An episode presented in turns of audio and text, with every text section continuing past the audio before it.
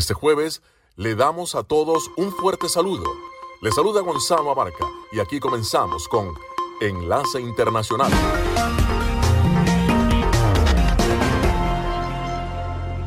Damos la bienvenida a todos aquellos oyentes de Enlace Internacional.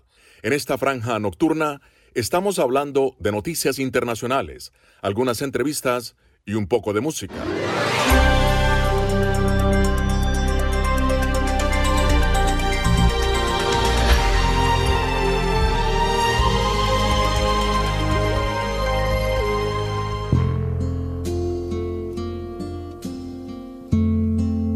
Enlace Internacional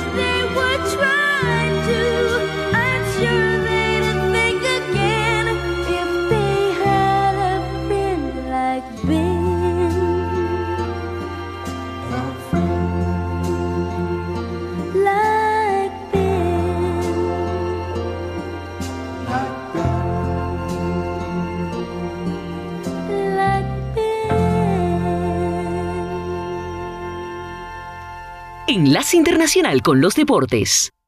Anoche por Libertadores, Huracán de Argentina le ganó 1 a 0 Boston River de Uruguay. Independiente Medellín le ganó 2 a 1 al Nacional de Ecuador.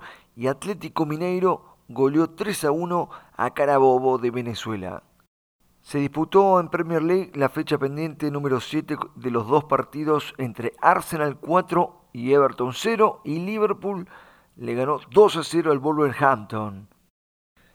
Osasuna le ganó 1 a 0 al Athletic de Bilbao por la Copa del Rey y pasó a la final. Para hoy, la Copa del Rey, clásico de clásicos, Real Madrid frente al Barcelona a partir de las 3 de la tarde, hora de Colombia. La mala noticia es que en el Blaugrana no juega Lewandowski. Boca se quedó con la final de la Supercopa Argentina 2022, goleó 3 a 0 a Patronato de Paraná, hack-trick del Pipa Benedetto que volvió a la titularidad y Boca de esta forma es el máximo ganador del fútbol argentino, 74 títulos en total, producto de 52 títulos locales, arrebatándole a River esa récord que mantenía durante 32 años. Y ahora con 22 internacionales, Boca suma esas 74 estrellas, récord absoluto en la República Argentina.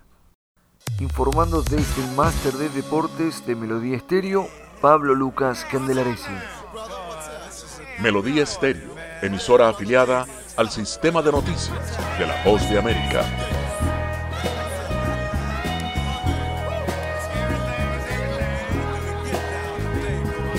Mother, mother, there's too many of you crying. Brother, brother, brother, there's far too many of you dying. You know we've got to find a way to bring some loving here today. Yeah. Father, Father, we don't need to escalate. You see, war is not the answer, for only love can conquer hate. You know we've got to find a way to bring some love loving here today. Oh, picket lines and picket signs. Don't punish me with brutality. Talk to so you can see oh.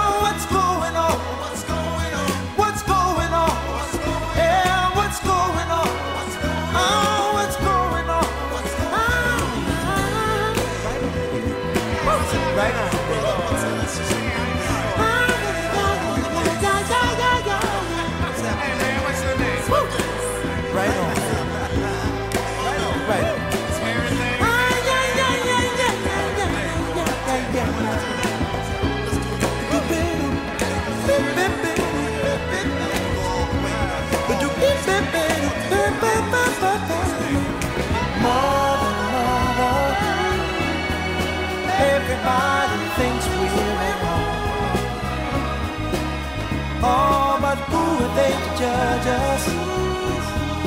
Simply cause our hair is long. Oh, you know we've got to find a way. Bring some understanding here today. Oh, oh, oh. Pick it loud and pick it sound. Don't punish me with brutality. Come on, talk to me you can't see what's going on.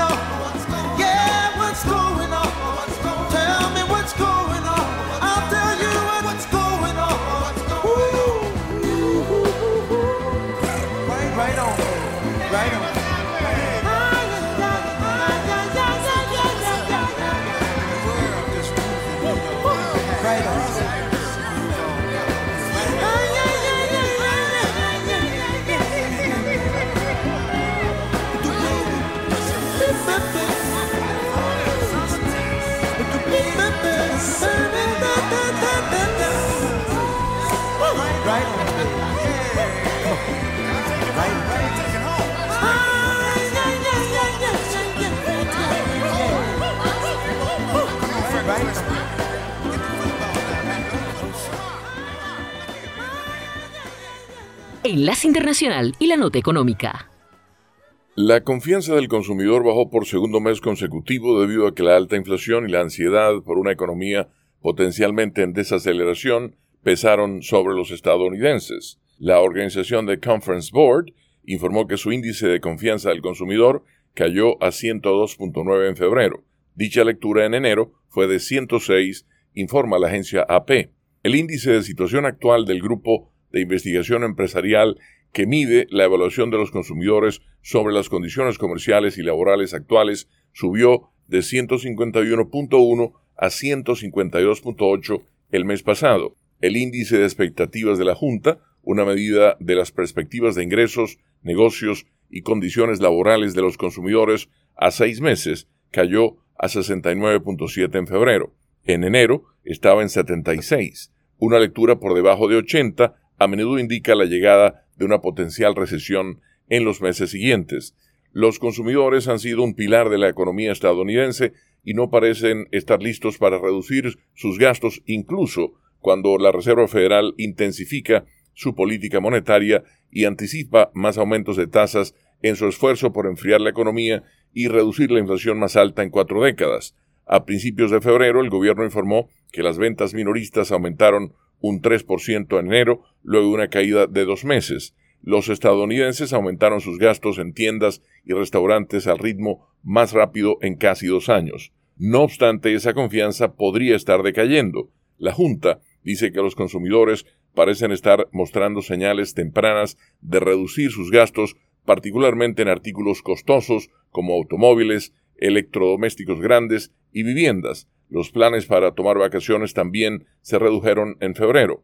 Los informes de ganancias de los principales minoristas de este mes se han hecho eco de la ansiedad de los consumidores. Si bien Target, Home Depot y otros cumplieron en gran medida con las expectativas de ganancias y ventas trimestrales de Wall Street, redujeron sus pronósticos para el presente año con una inflación persistente por más tiempo de lo esperado. Estas son las noticias.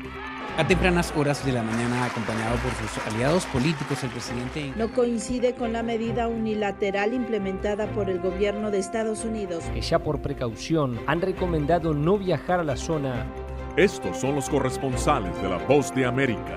Álvaro Algarra, Voz de América, Caracas. Giselle Jacome, Quito, Ecuador, Voz de América. Juan Ignacio González Prieto, Voz de América, Buenos Aires, Argentina. Llevando siempre la información desde el lugar de los hechos. La economía de Uruguay lleva 15 años de crecimiento ininterrumpido. Fue designado con 94 votos de los 128 asambleístas que forman. Sara Pablo, Voz de América, Ciudad de México. Nerima Mabel Reyes, Voz de América, San Salvador.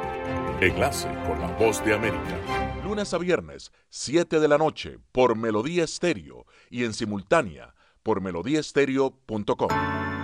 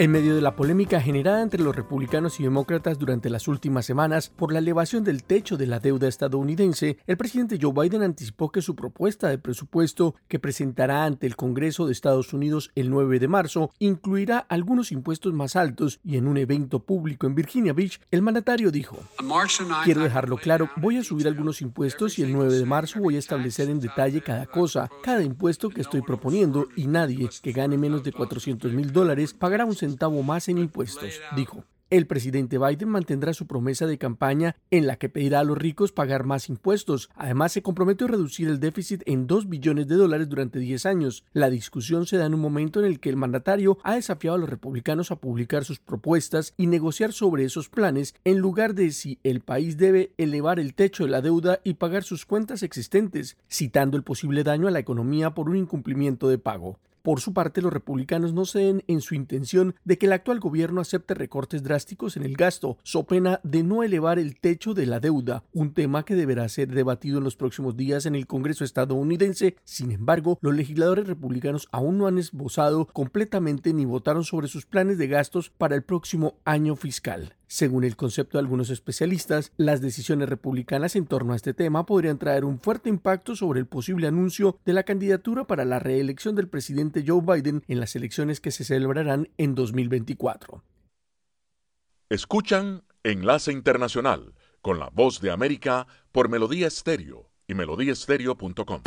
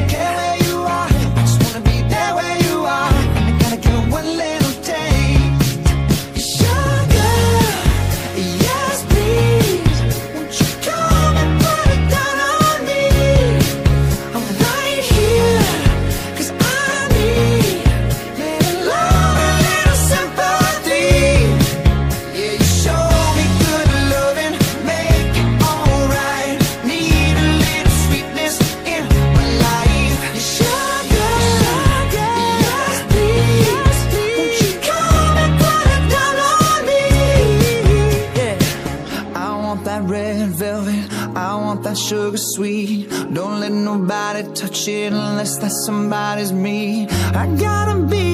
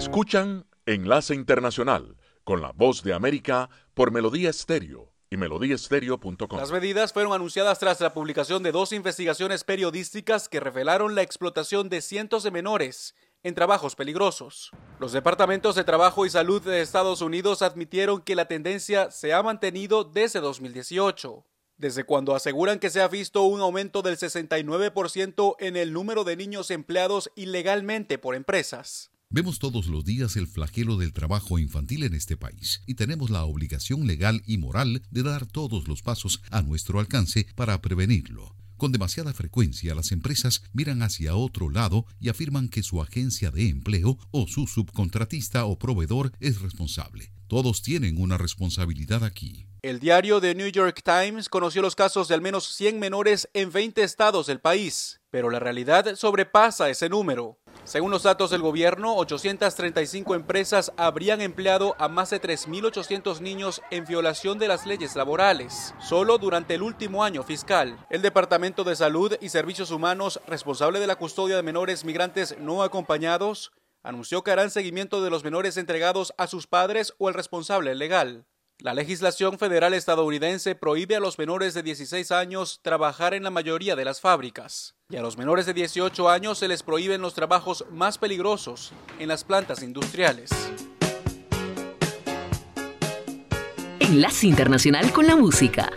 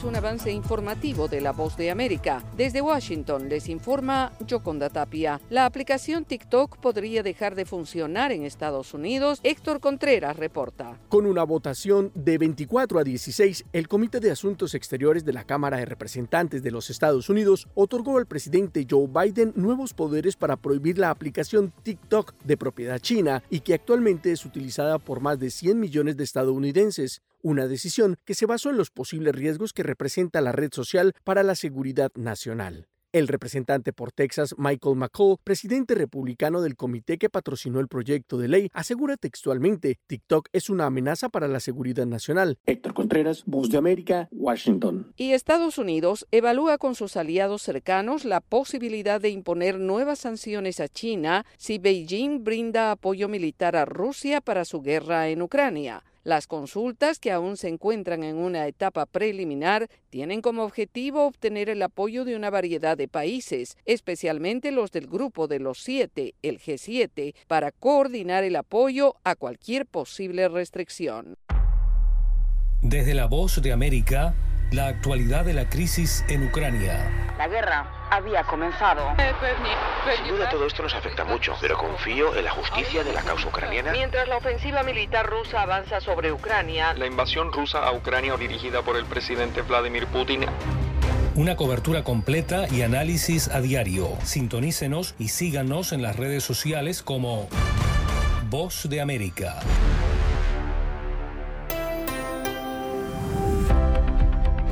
Cordiales saludos a nuestra audiencia desde Washington. Soy Yoconda Tapia y hoy en Conversando con la Voz de América abordamos el tema del mes de la historia afroestadounidense para conocer a una mujer nacida en República Dominicana que emigró a Estados Unidos en 1961 y que hoy a sus 97 años y con total lucidez recuerda los años de segregación y dificultades por tener la piel negra. No solo es un referente para el activismo de apoyo a los latinos, desde 1968, sino que tuvo la oportunidad de conocer y marchar junto a Martin Luther King. Esta es la primera parte de una entrevista de nuestra colega Divalicet Cash con Casilda Luna, una mujer admirable. Una época bien activa.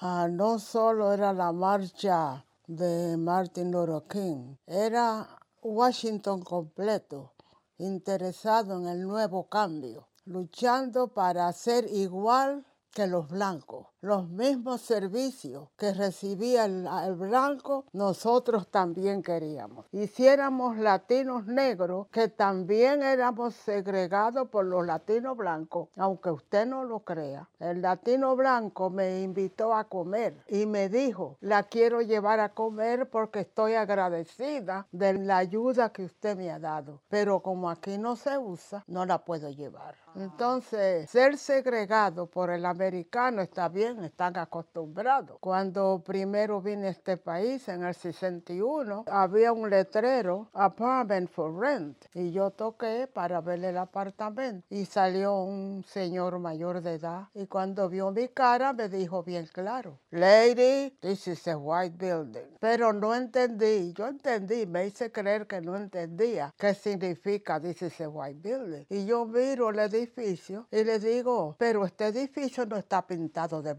y me cerró la puerta. Entonces, mi hermana vino aquí a Washington con su esposo. El esposo de mi hermana era blanco. Mi hermana era negra. Es más que tú te pareces mucho a ella. era bien bonita, bien hermosa. Pero si nos parábamos a coger el bus, el cuñado mío se echaba a un lado hasta que llegara el bus. No me daba cuenta que él hacía eso hasta después de mucho tiempo. Fue que me dijo, no, es que el blanco y el negro no se usa. Y por eso yo me camino. Nunca me olvido. ¿A qué edad usted llegó acá a Washington? 37, más o menos. Tenía 37 años. Ya era una vieja. ¿Y se quedó aquí en Washington toda su vida? Toda mi vida. Traje a toda mi familia. No dejé un solo ser allá. Pero no viven en Washington. Mi familia en California, la Florida y Nueva York. Cuénteme, Casilda, el trabajo que usted empezó a hacer con la comunidad latina acá, porque no era solamente afro-latino, era en general los migrantes. Con la, con la comunidad latina, cuando primero vine, los primeros dos o tres años, limpiaba casa no sabía el inglés, pero tenía que aprender el inglés para mejorar de posición. Entonces limpiaba casas de, de gente millonaria.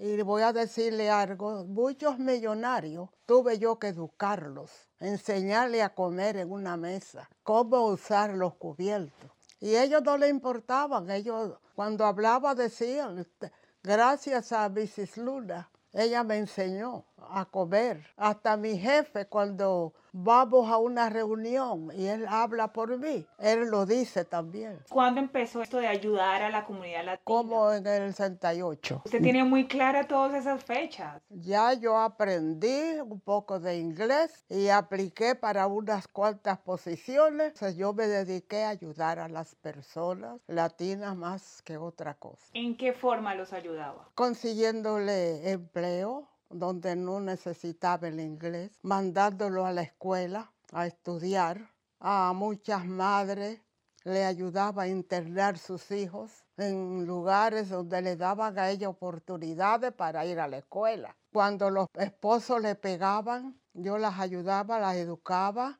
y le hacía citas con la corte, le enseñaba cómo en realidad al llegar a este país una vida mejor la que tenían en sus países, pero a la vez que no olvidaran sus raíces.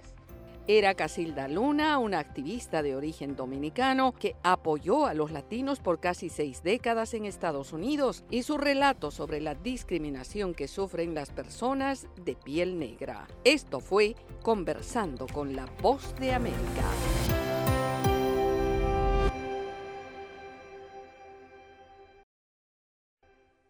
Las noticias del mundo y la buena música se escuchan en Enlace Internacional con la voz de América por Melodía Estéreo.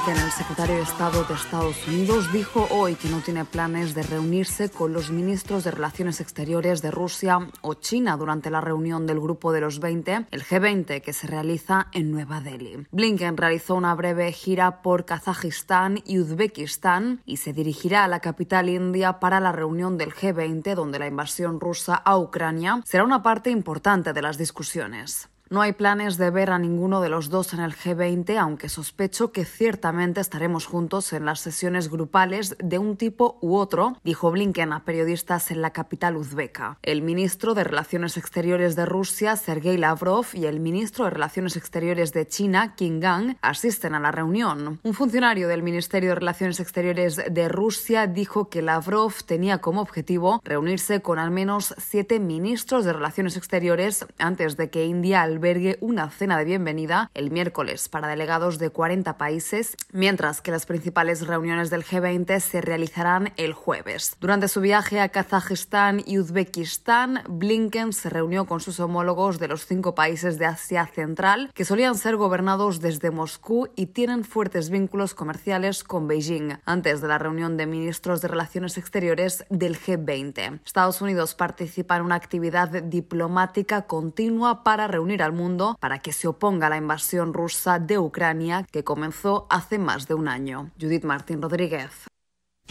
Escuchan Enlace Internacional con la voz de América por Melodía Estéreo y melodíaestéreo.com.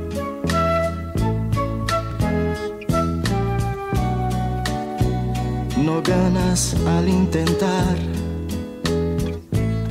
el olvidarme durante mucho tiempo en tu vida. Yo voy a vivir detalles tan pequeños de los dos. Son cosas muy grandes para olvidar. Y a toda hora van a estar presentes. Ya lo verás. Si otro hombre apareciera por tu ruta y esto te trajese recuerdos míos, la culpa es tuya. El ruido enloquecedor de su auto será la causa obligada o algo así. Inmediatamente tú vas a acordarte de mí. Yo sé que otro debe estar hablando a tu oído. Palabras de amor como yo te hablé mas yo dudo. Yo dudo que él tenga tanto amor y hasta la forma de mi decir. Y en esa hora tú vas a acordarte de mí.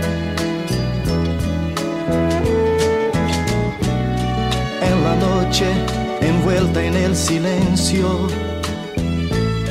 de tu cuarto. Antes de dormir tú buscas mi retrato.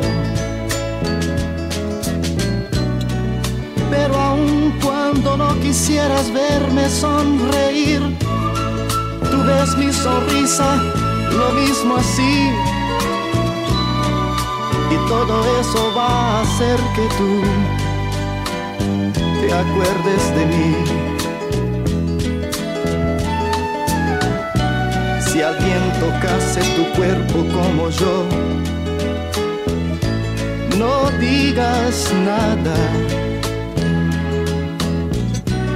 No vayas a decir mi nombre sin querer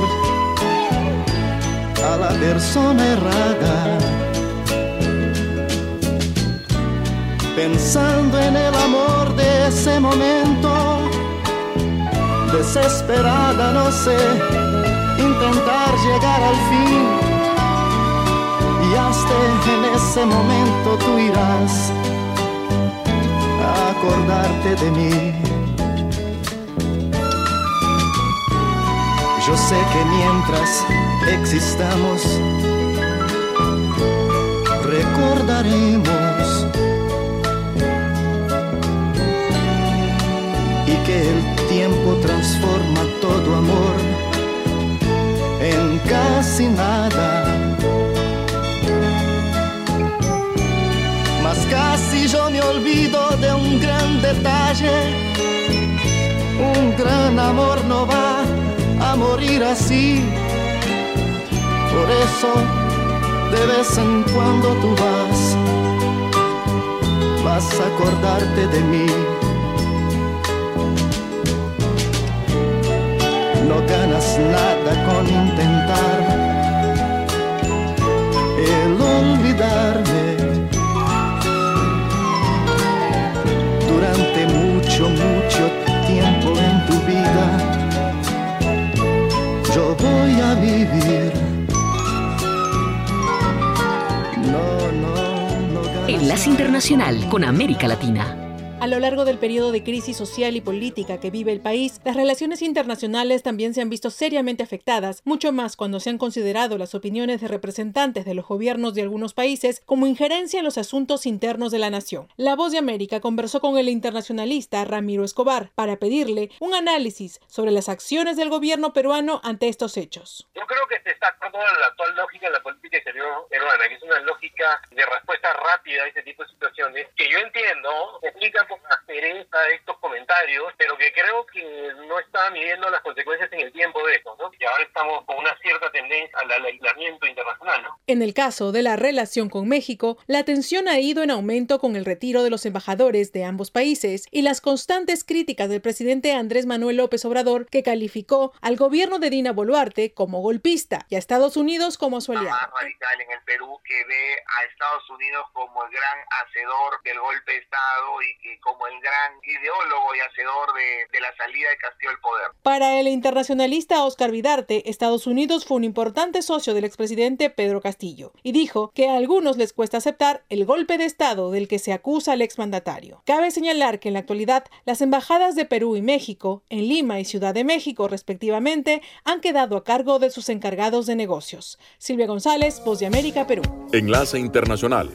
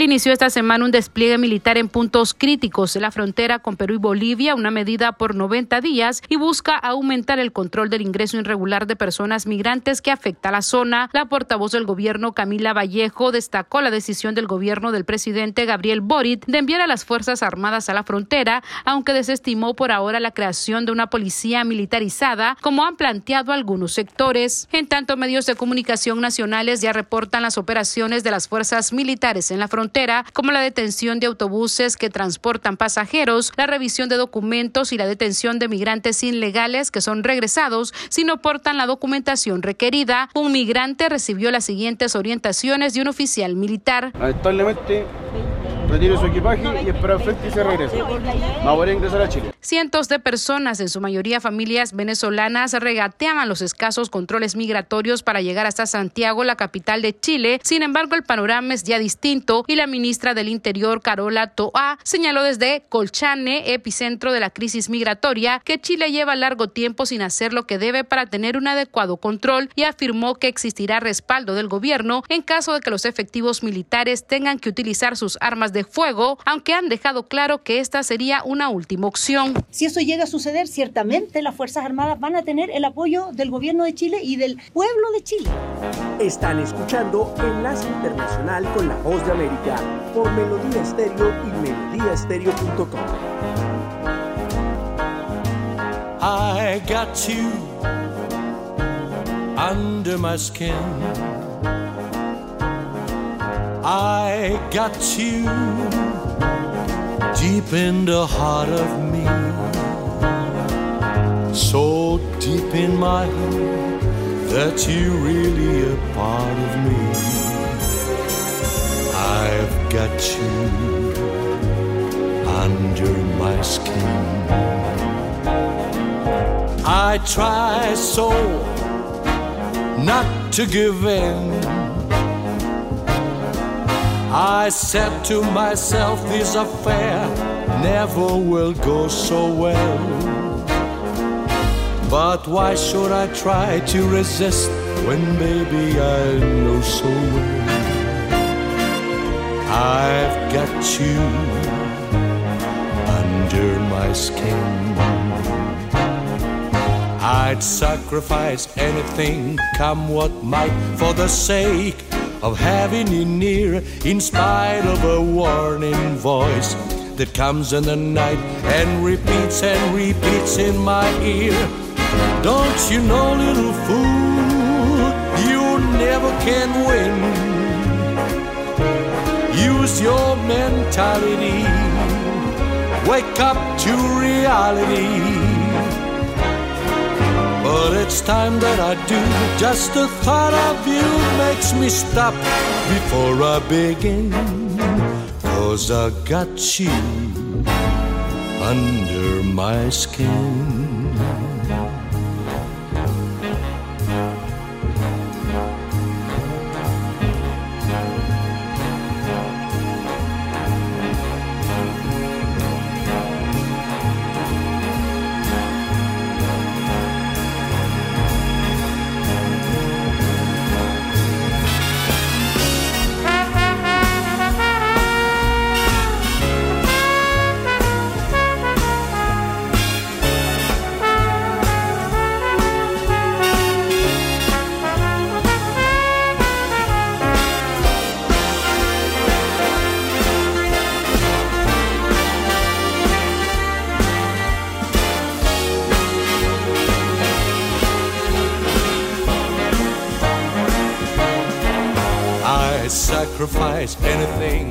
What might, for the sake of having you near. In spite of a warning voice, comes in the night and repeats and repeats in my ear.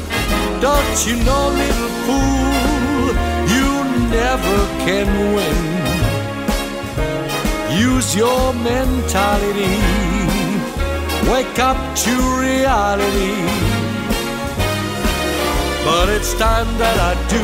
Just the thought of you makes me stop before I begin. Cause I got you under my skin. Yes, I've got you under my skin. Enlace Internacional con el Entretenimiento. Hoy en el segmento de entretenimiento comenzamos con el desempeño de las acciones de AMC Entertainment en la Bolsa de Valores de Nueva York, las cuales cayeron 6% el miércoles, después de que los resultados de la compañía dejaron claro que el público tardará más de lo esperado en regresar al cine, al menos a corto plazo. La música del Acme esa que están escuchando ha sido usada en películas que han sido exhibidas por la cadena AMC, cuyos ejecutivos han dicho que habría que esperar como mínimo a 2024 o 2025 para que mejoren las cifras asistencia. El operador de la cadena de cines más grande del mundo experimentó una caída de 17% en el cuarto trimestre a pesar del estreno de películas como Avatar The Way of Water. AMC dijo esta semana que en Estados Unidos y Canadá la recaudación de taquilla superó 11 mil millones de dólares en 2019, pero que desde la pandemia las cifras han caído drásticamente con números de 7.400 millones de dólares en 2022. Franquicias como Marvel y Star Wars han experimentado menos público en comparación con sus estrenos cinematográficos de años anteriores, ya que, como sabemos, el streaming se ha convertido en la forma preferida de ver películas desde 2020. El segundo operador de cine más grande del mundo, Cineworld, se declaró en bancarrota en septiembre y hace unos días dijo que no ha podido encontrar un comprador para toda la empresa. El director sueco Ruben Oslund, dos veces ganador de la Palma de Oro en el Festival de Cannes, fue nombrado presidente del jurado de la competición este año. Oslund dirigió el filme Triangle of Sadness, que ganó la Palma de Oro del año pasado a Mejor Película. También ganó el premio en 2017 por The Square, una sátira sobre el mundo del arte. El año pasado el festival volvió a su calendario tradicional después de varios años de interrupciones por la pandemia. Presidentes anteriores del jurado de Cannes han incluido a los directores Francis Ford Coppola, Spike Lee y los actores Isabelle Huppert y Gerard Depardieu. Hoy jueves recordamos la música de Ennio y Andrea Morricone de la banda sonora de la película Cinema Paradiso, dirigida y escrita por Giuseppe Tornatore. Todos relacionamos la música y las películas con eventos significativos. Cinema Paradiso fue estrenada paralelamente al fallecimiento de mi padre, que fue periodista, que entre otras cosas le tocó viajar a Hollywood un par de veces a entrevistar actores y actrices de su época, como a un joven actor y locutor llamado Ronald Reagan y a la cantante Lina Horne. En todo el tiempo que ha pasado desde que se estrenó Cinema Paradiso, no hemos visto nada que pueda compararse a la escena cuando Toto descubre el reel con las escenas censuradas de los besos. Ese es el poder del cine. Mientras tanto, nos vamos a tener que conformar con los ganadores de este año y para eso habrá que esperar al 12 de marzo. Por cierto, ella es Catherine Jenkins.